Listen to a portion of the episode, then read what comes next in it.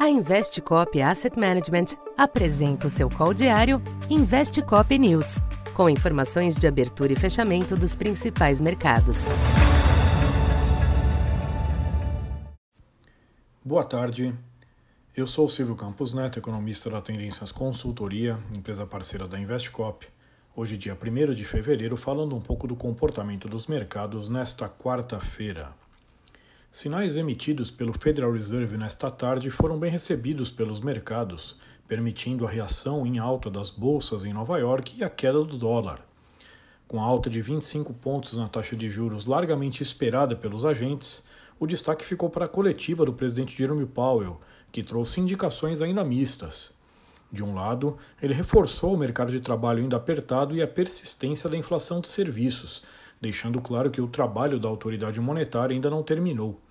De outro, admitiu um início de melhora no quadro inflacionário e começou a preparar o terreno para o fim do aperto, ao sinalizar duas altas residuais nos juros, além de não negar por completo a possibilidade de corte nas taxas ainda neste ano. Em outro fronte, o petróleo cedeu com o aumento dos estoques nos Estados Unidos.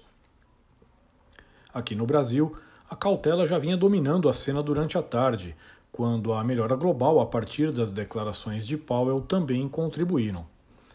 A taxa de câmbio chegou a atingir um pico de 5,11, mas cedeu com o recuo global do dólar até o fechamento em 5,06, queda de 0,3.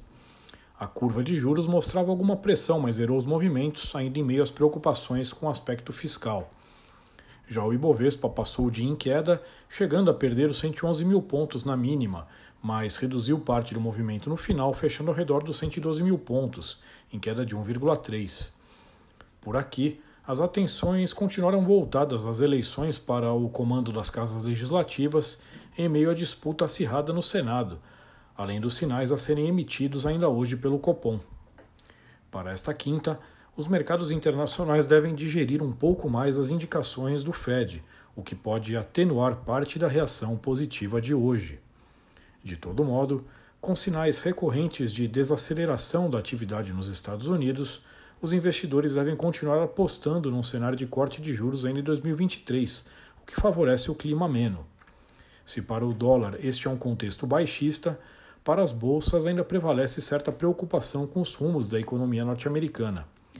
Aqui no Brasil, além do impacto do ambiente externo, deve pesar o desfecho das eleições do Senado e o comunicado do Copom, que deve admitir um panorama mais difícil para a política monetária neste momento. Então, por hoje é isso. Muito obrigado e até amanhã. Essa foi mais uma edição Investe Cop News.